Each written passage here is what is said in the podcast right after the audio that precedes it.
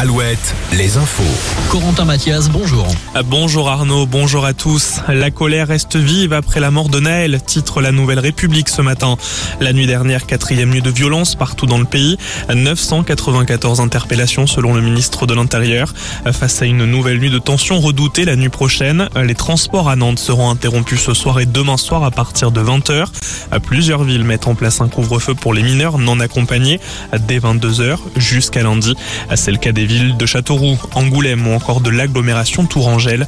Les obsèques de Naël ont lieu cet après-midi à Nanterre.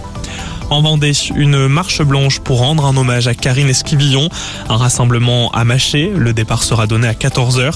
À ce sujet, on écoutera le maire de Maché dans le flash de 12h30. Notons aussi que les enfants de Karine Esquivillon, dont le corps a été retrouvé dans un bois en Vendée, ont lancé une cagnotte en ligne pour aider la famille. Orpea, à nouveau dans la tourmente. Deux ex-dirigeants du groupe privé d'EHPAD placés en détention provisoire, l'ancien directeur général et l'ancien directeur financier.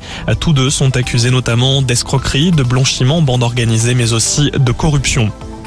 Le rugbyman Mohamed Awas, condamné à 9 mois de prison pour violences aggravées, n'est plus engagé avec Clermont. L'ancien pilier champion de France avec Montpellier prend la direction de Biarritz et donc de la Pro D2. Il va s'engager pour deux ans. Enfin, vos sorties du week-end, la braderie à Angers, environ 300 exposants jusqu'à demain, le festival du cinéma à La Rochelle, 200 films à l'affiche. Notons aussi le Japan Tour Festival avec notamment la Coupe de France de cosplay. Très belle journée sur Alouette, vous êtes avec Arnaud pour toujours plus de hits.